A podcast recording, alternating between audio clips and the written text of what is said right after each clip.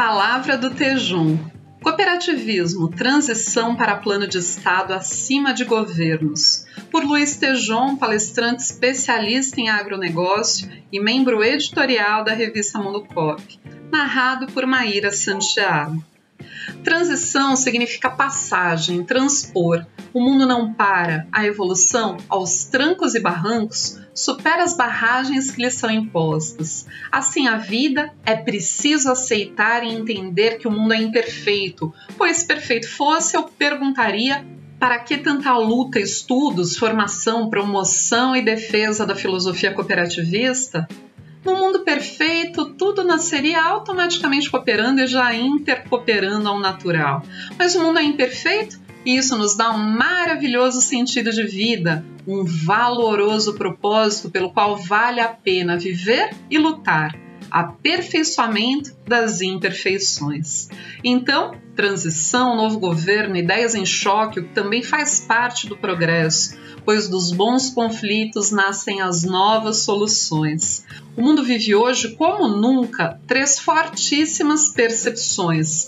1. Um, insegurança alimentar. 2. Insegurança energética. 3 insegurança ambiental.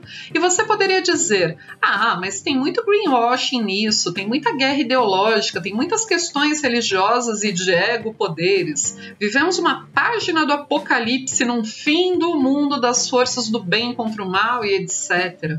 Mas, de verdade, temos uma construção virtuosa, esperançosa, verdadeiramente real que foi a criação da filosofia cooperativista, o seu crescimento planetário e no país. Cooperativas exigem liderança educadora de confiança. Cooperativas exigem governança, aplicação do estado da arte da ciência, administração e do conhecimento humano reunido. Cooperativas exigem não deixar ninguém para trás. No cooperativismo organizado e de resultados, as métricas falam mais alto, revelando números que contam e dando visibilidade aos números que ainda não são contados, a contability, mas que já contam.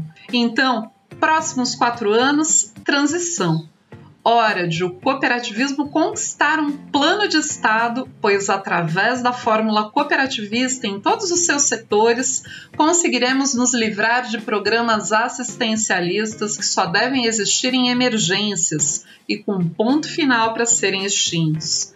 Acabar com zonas abissais que separam, concentração de riqueza da pobreza e da miséria, só tem uma única estrada de uma só direção cooperativas organizadas e de resultados. Não para alguns ou poucos, ou somente para os 20% do Pareto que costumam gerar e ficar com 80% dos lucros, mas para os 80% dos seus agentes, extirpando a tenebrosa cauda longa da indignidade humana da vida na Terra.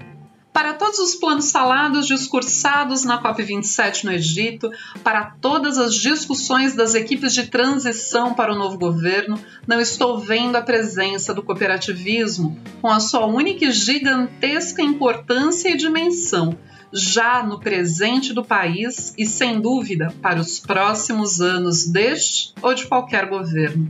Precisamos dobrar o PIB brasileiro buscando uma meta de 4 trilhões de dólares. Precisamos fazer isso acessando e desenvolvendo riquezas dentro do país e no mundo inteiro, e ao contrário do passado, com dignidade humana assegurada e percebida para todos.